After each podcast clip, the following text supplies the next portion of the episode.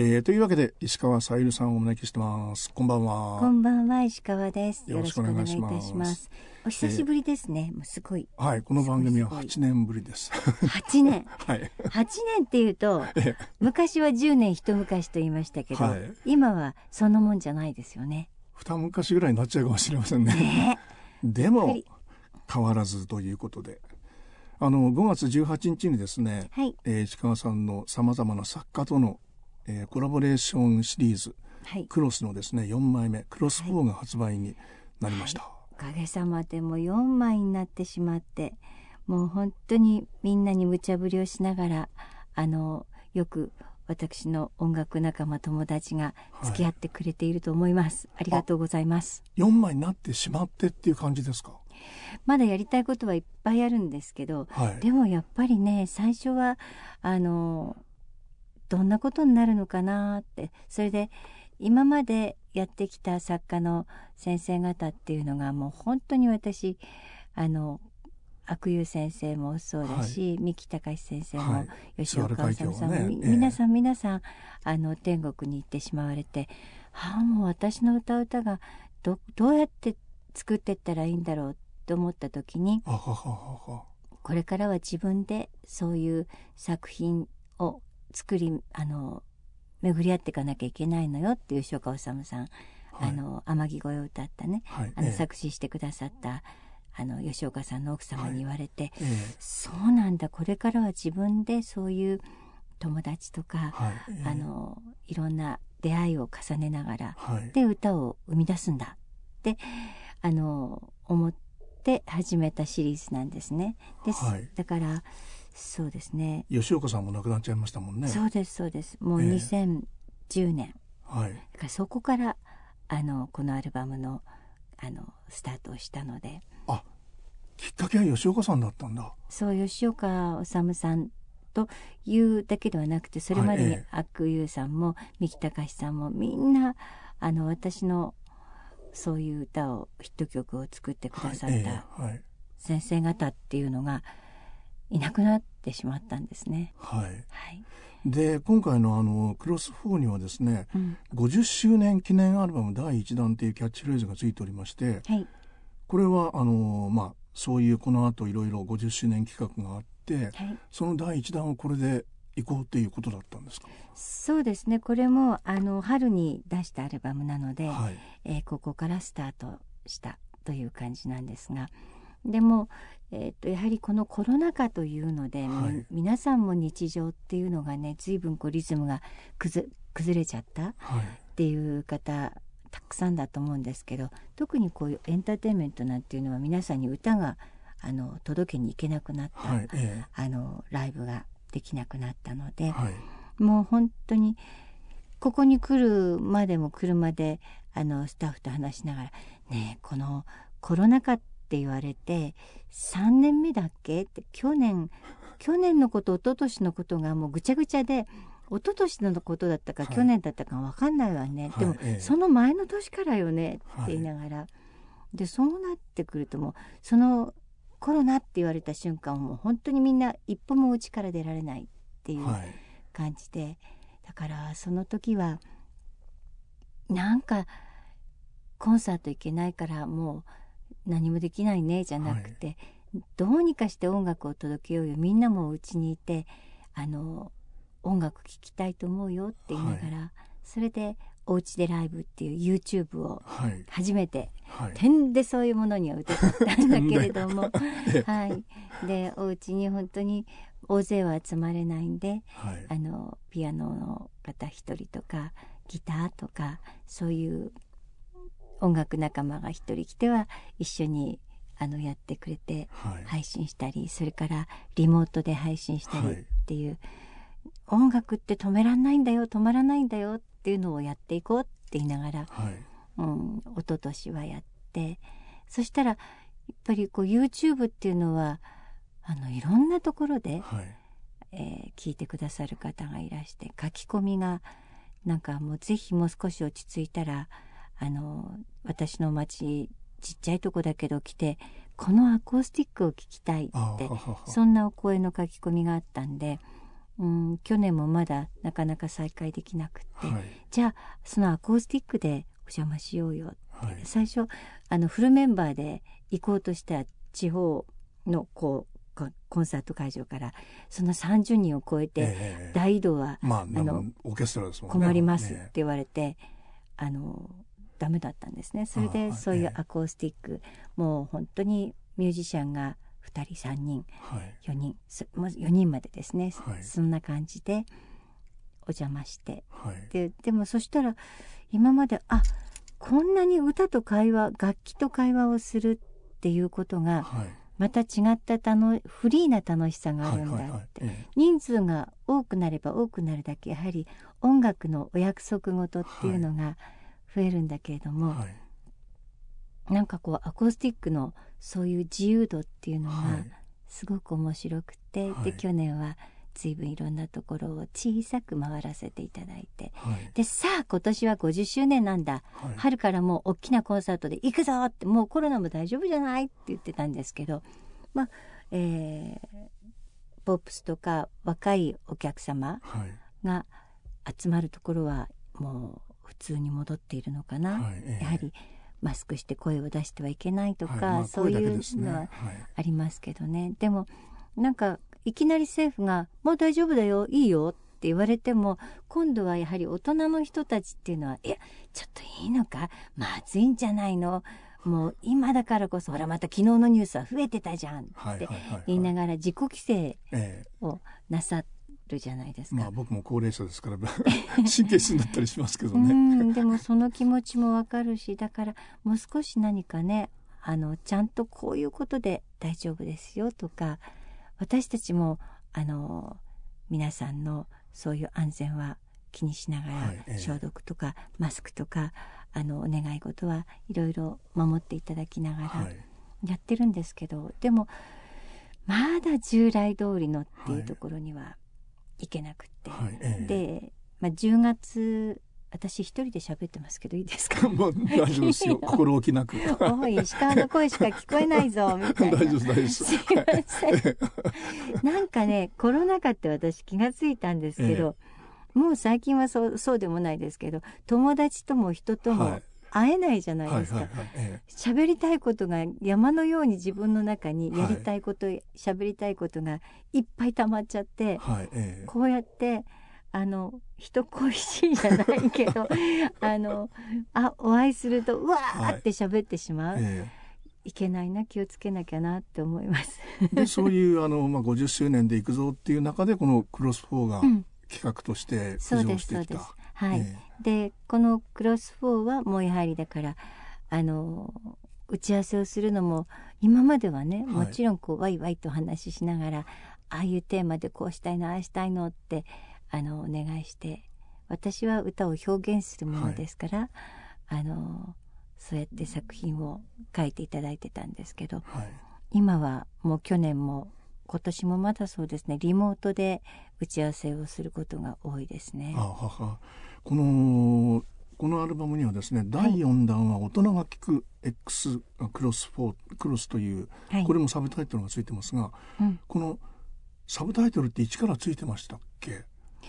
うん、ついてこの今回はこういうテーマっていうのを決めて、そうまあ、はい。人生も始められた、何かこう大人がいいよね。ってこう 思える。だからそれもきっとこのコロナ禍の中で感じたことかなって、あの比較的何かこう自分の心とかいろんな思いがあの感じること、はい。そういうものを皆さんもきっと同じような空気を吸ってるわけだから、はい。あの感じていらっしゃるんじゃないかなという思いで、はい。え今回はクロスアダルトって私たちはアダルトね。か勝手にね言ってるんですよ。はい。あの別に書いてはないです、うん、そんな大人なあの今までももちろん素敵な歌いっぱいいただいてるんだけども、はい。そういう歌を歌ってみたいなと思いながら、そういう時にあの人選この方はにお願いしたいみたいなものは、うん。まあ、さっきあのお友達とかお知り合いとか、こう興味あった方っておっしゃいましたけども、はい。今回もそういう人たちが並んでそうです。もうそれはあのその方がちゃんとあのやはり何て言うんですか今までの演歌歌謡曲系のあの作家の方たちだともう何何曲もあのいっぱい一緒に作ってきてるから、でもクロスっていうのはうんとそんなに何曲もずっとご一緒するっていうこともなかなかないのでね、はいはいはい。ええ。そういう意味では気持ちとかあの今思ってることとか、思考とかそういうことが通かってこうちゃんとあの行き交うはい。人と、うん、今の何か感じるものを作品にしていきたいと思うので、ついつい自分の知ってる人お友達とか、はいでも皆さんは「えこんな人とつながってたの?」っていう、えそういう方が多いようですね。だからはい。今回も、あのスカパラえはい。のあの直子さんとはい。谷中さんに書いていただいたんですけど、はいえええースカパラ？って思われるかもしれないけども彼らとは30年以上30年くらいはい。友達で。はいえ。はい。でいつかあの一緒にやりたいねって言ってたんですけどなんかやはりそういうタイミングえはい。で、えーとってもやはり大事だなと思うので、はいええ。ーまあ、お互いにアルバムで、えーっと参加したりはしてたんですけど、えはいえちゃんとオリジナルを書いてえはい一緒に作ったっていうのは今回が初めてっはいていう感じです。まああの2ではですね椎名林檎さんとグレーの拓郎さんとかですね、うん3では矢野明子さんとか、はい。あの細野晴臣さんとかね、うん。そういうこう、まあ、キャリアがありながらきっと別のところであの活動されてた人とがっちり組んだっていう感じがありましたしね。うん。そうですね。はい。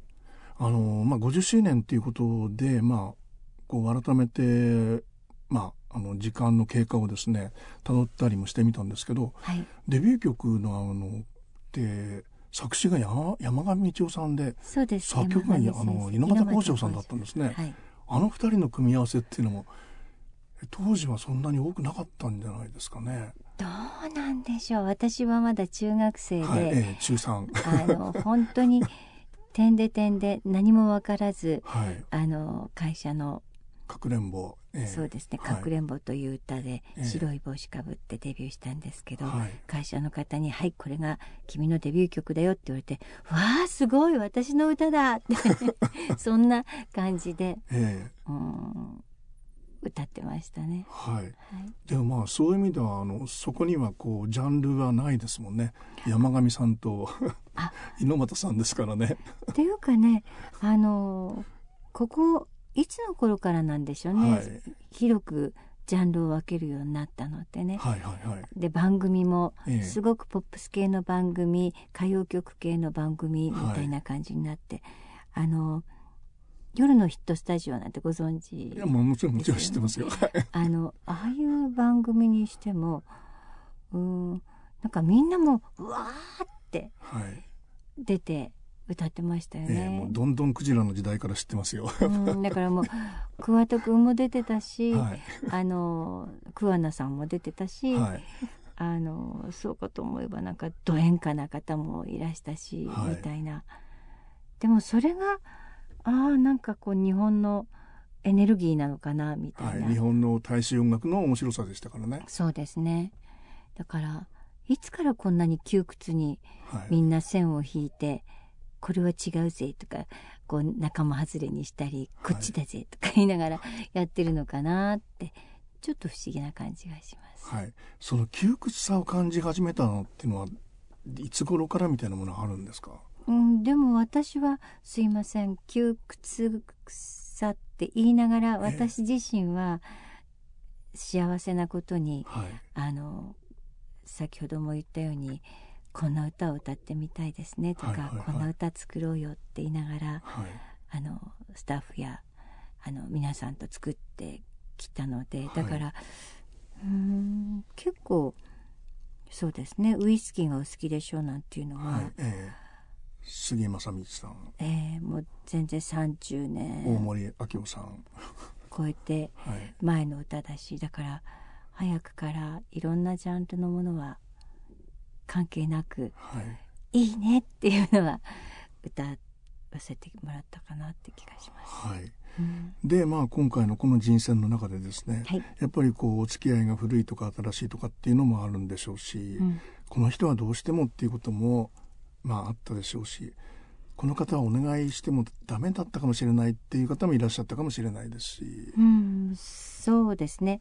まああの正直言って職業作家じゃないんですね。あの皆さん。あのそうアーティストであり、はいなんかこうだから。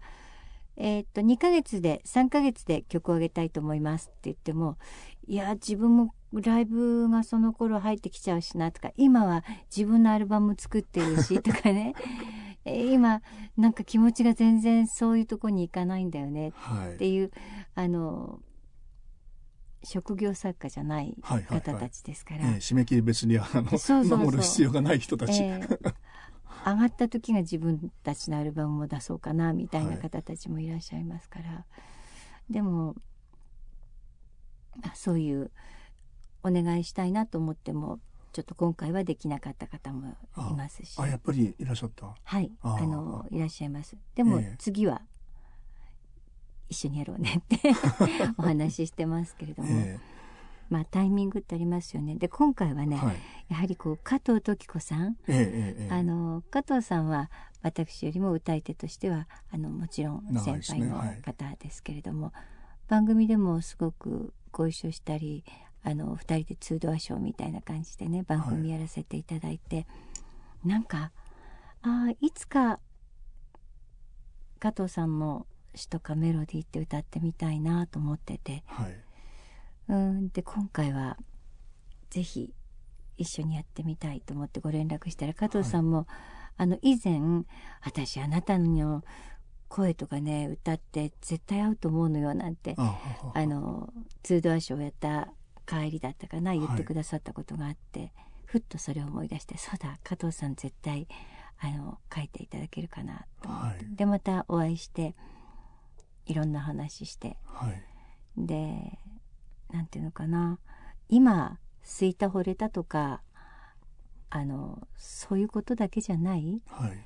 何かもっとみんなが抱える大きな悩みだったり闇だったり、問題だったり社会的にもそういうことがたくさんあって。はい。でもそれを理屈っぽく歌うんじゃなくてなんかこう歌にできたら本当に皆さんに歌が寄り添うっていうことができるのかなはい。なんて話をして、なんだろうそれって言って話してるうちにやっぱりふるさとだよねあ何があっても。でもあのほんわかと温かいふるさとっていうのではなくあはいえ今みんなの中にあるふるさとっていうのはとっても厳しい。えはい。あのまあ随分もうふるさとにも帰れるようになりましたけども、はいこのコロナ禍って言われた時去年その作品を作ってる時あのなかなか学生さんたちがあの大学学校に入学はしたけどもはい。学校には行けないしアルバイトはできないし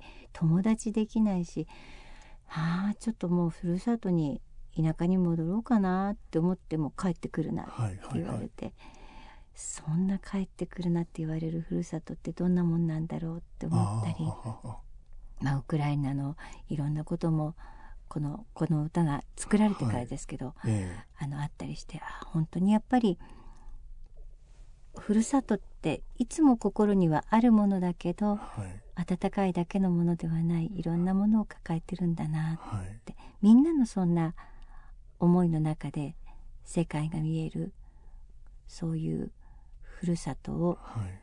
書きませんか？っていうお話をして。あそういう話をされたんだ。はい。でぜひそういうの書きたいわねって。はい。で加藤さんがあの彼女はやはりえーっと今のウクライナ、はいええ。あちらの方もとってもご縁があってはい。あの生まれたのもあちらの大陸でお生まれになって、はいえ。だから何かその厳しさとかいろんなものも相まってはい。世界が広がったのかなっていう気がしますけれども、えこの間ウクライナはチャリティーアルバムお出しになりましたしね。そうですね、ええ。でそういうあのまあ、えーラインナップ曲調の中でですね、うん。意外だったのが「人生数え歌」でありまして。あはい。これ亀田さんなんだと思いましたね。どうでした？まあ亀田さんはあのレンジが広いんでですねいろんなことをおやりになりますけど、こういう曲書くんだっていうのは意外でしたよ。うん、あのこれも石川の無茶ぶりで、はい。亀田さんあの人間一生の歌を書きましょう あそうおっしゃったんだ。うん、でだから普通歌っていうのは3分とか4分とか5分とか言われるけど、はい。もう制限なしでいいですから、はい。おぎゃーって生まれたゼロからええ。死んじゃうまではい。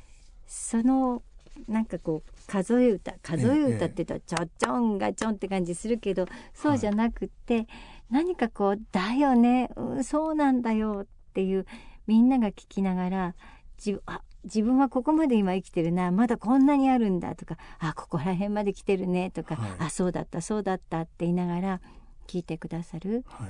そういうあの人生数え歌っていうのを書いてくださいって言ったらはいあのまあ詩も本当に素晴らしくってね、はい。石渡淳二さんこれはあのさゆりさんの方のご指名だったんですか？亀田さんの方の推薦？石渡さんはあの以前やはり亀田さんであのオリーブの島という小豆島のことを歌にしたものをやはり石渡さんと亀田さんで作ったことがあって、あなるほどね、ええ。はい、であのすごく石渡さんもなんていうのかな。やはり今の素敵な感覚と日本人のすごいあったかいあのそういうもの。を彼はねあの 1977年にはい。青森で生まれたんです。はいええ。でこれもご縁ですね。って変な変な勝手なご縁なんだけど ああの人は青森なんだ。1977年のえ青森っていうのは津軽海峡冬景色が出た年なんえですよ、だからいまだ10代だった。でそうで お父さんがえあのもう大好きでこれはここの青森の歌なんだって言いながら、えずーっと赤ちゃんの時から聞いて育ったんですってえ。言いながえら、そんな不思議なご縁があったりして。えーでまあ、うん。あの曲名が出たんでですね改めてこれもお聞きしちゃうんですけど津軽海峡冬景色を10代で歌うっていうのはどういうこうハードルがあったんだろうとかああれはじ10代の歌と思えないですもんね。あいや歌いっぷりも含めてそなんですけど。んな意識も持てぬままっていうんですか？ああの18の時にあはい。えー、365日恋模様というオリジナルアルバム悪友先生の全編作詞で、はい。三木隆先生の作曲はい。全編というのを作りましてね、えでそれまで私は、まあ、30万とか40万それくらいまでのヒット曲あ今だったら大ヒットって言っていただけるんですけど、えはい。その時代は30万くらいでは、まあね。もう小ヒットって言われたの。え。それであの私はそれくらいまでの数字にしてしまうのはなんか本当はちょっと寂しいけれども、はい。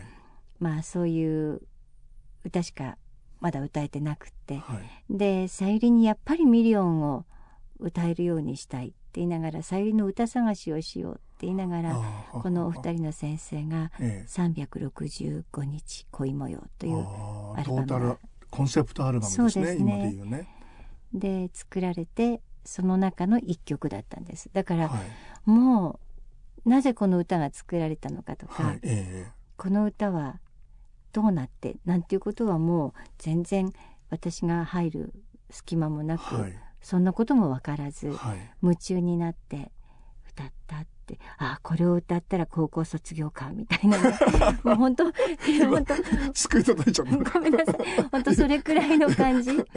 であのこの曲ヒットしたらあの卒業させてくださいねとか言いながらええ。単位が足りなかったので えーっとそうなんだっけ？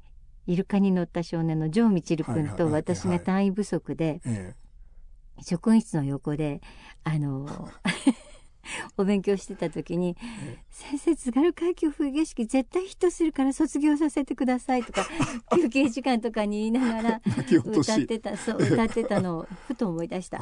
今先生その話どんな風に伝えてるんでしょうね。一生のエピソードとしてみんなに話してるかもしれないそうですね。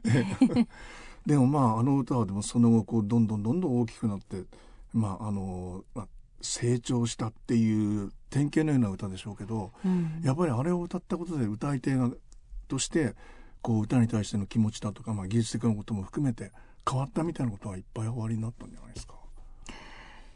うーんもうとにかくあの私もこの歌をでも「じゃじゃじゃじゃーん」っていうイントロを聞いた時に、はいええ。あのあの当時はアレンジも全部三木隆さんが書いてくださってたんです、はいええだから、はい。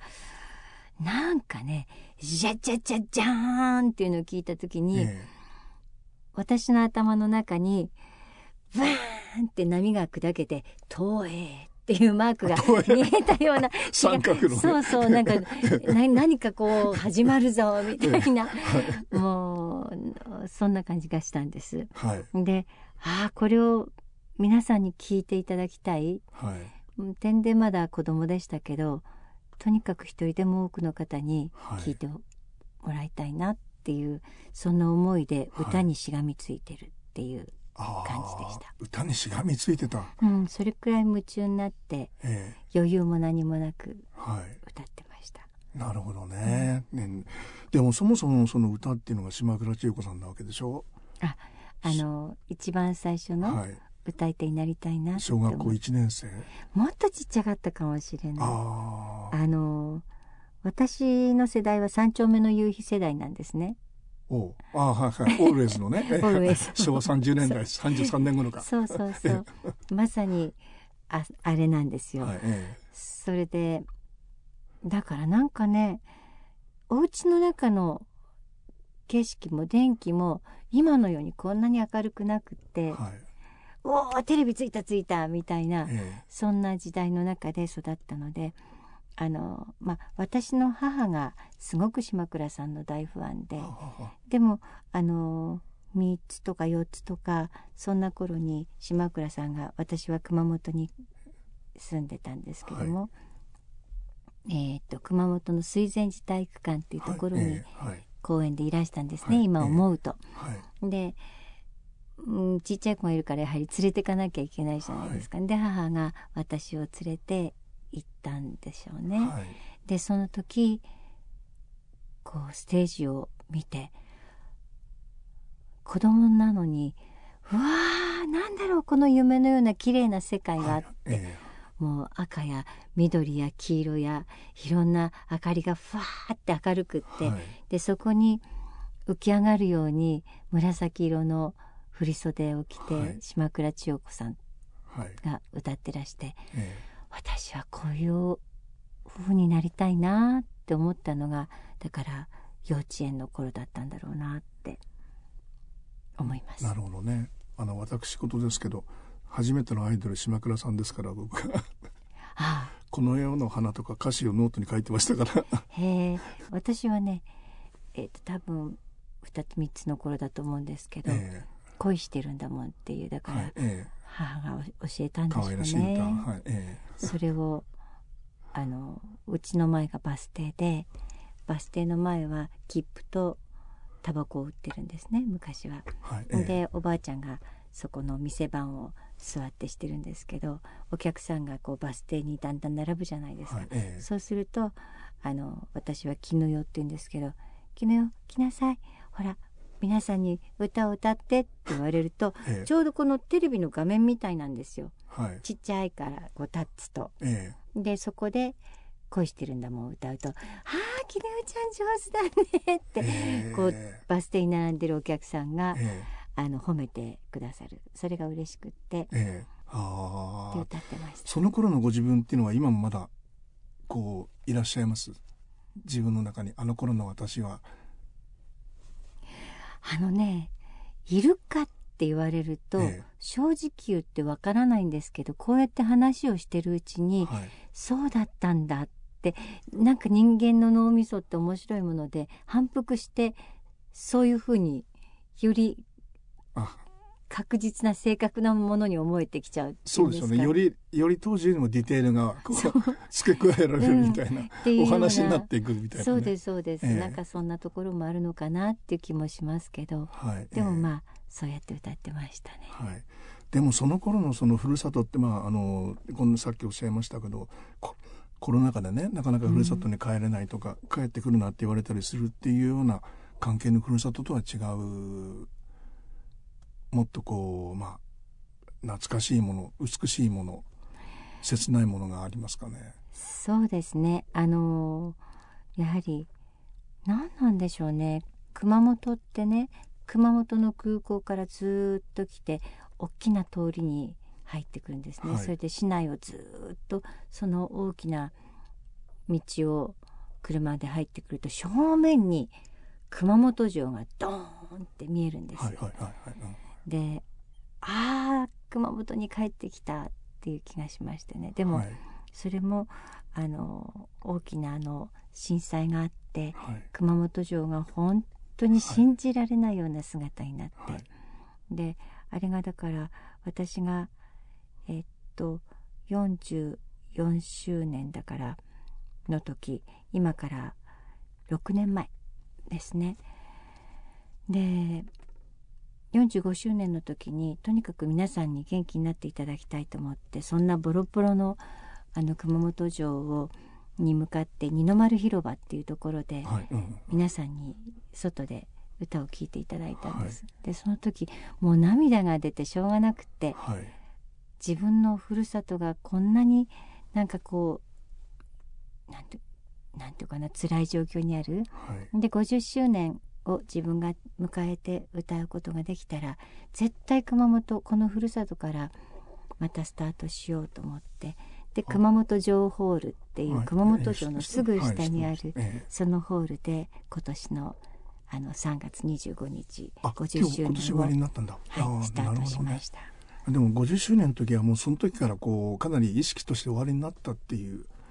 あのそうですね。だからもう 5, 5年前から熊本で50周年は始めようって思いました、なるほどね、まあ、そういう流れの中でこのアルバムがあるということでその最後の、まあ、7曲目と8曲目のテーマがですねやはりふるさとでありまして、うん、えー、津義行さんっていうのも、はい、あまあ失礼な言い方するとあまだこういう歌歌お書きになってるんだと思いましたけど。そうですよ。神津さんは素晴らしいです。まだね、はい、あの単語とか、ええ、あのジャズとかいろんなものをご自分で、はい、あのなんていうんですかバンドの皆さんと一緒に音楽を作って、はい、あのライブをやってらっしゃいます。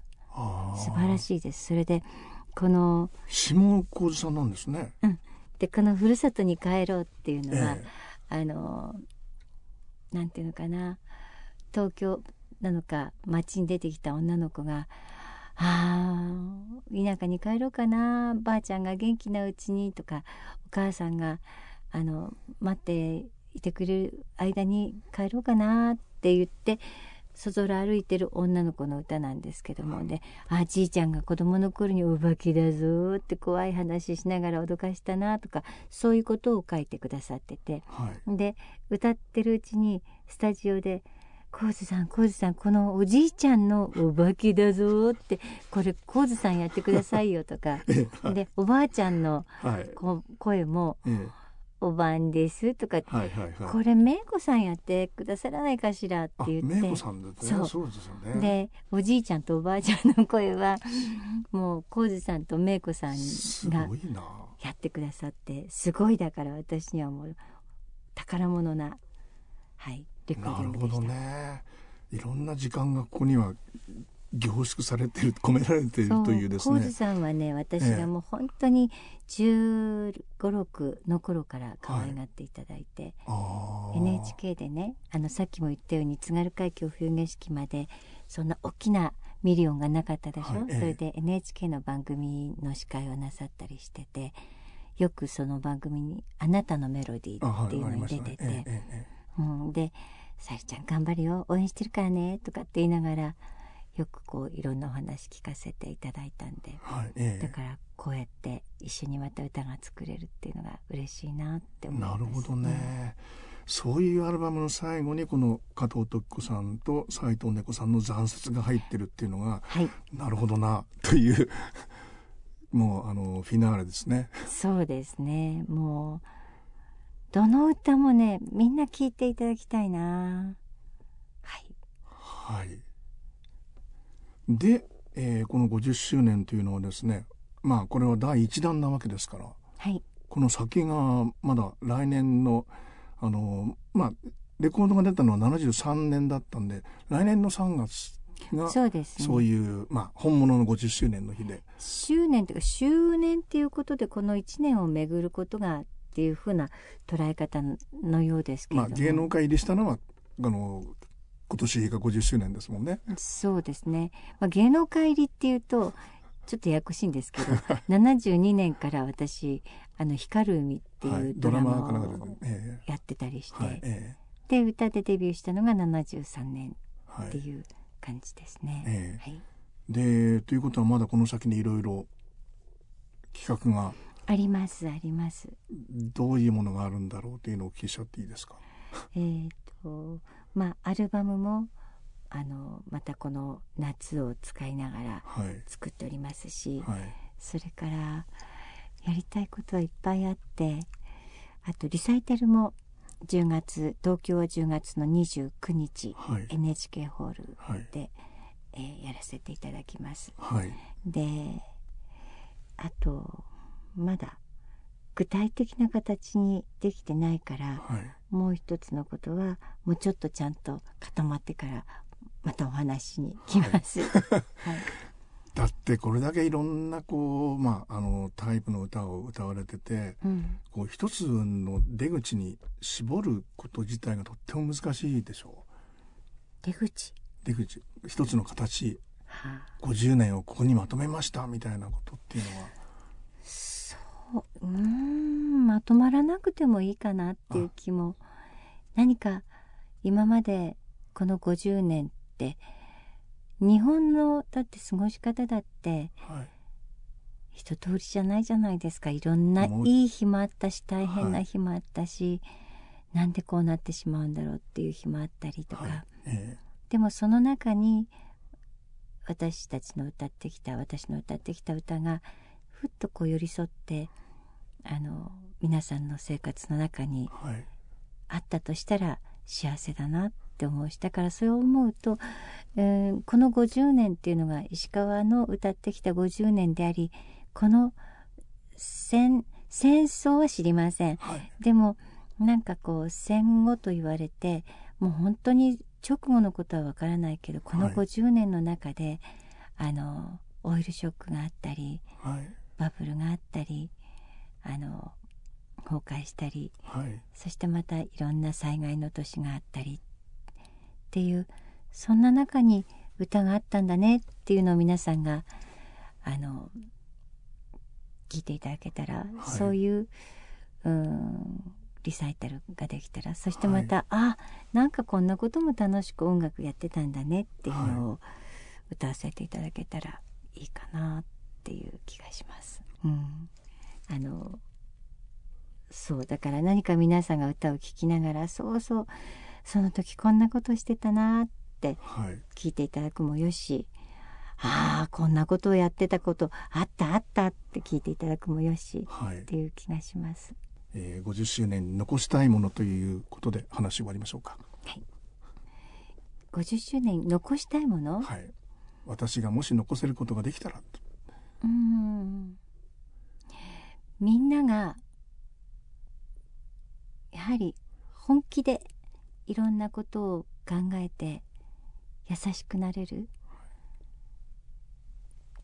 そんなことをこう音楽を聴きながら何か音楽って慰めてくれる時も勇気をくれる時もあるし今なんかみんながすごくイライラしてる気がして街の中見ても。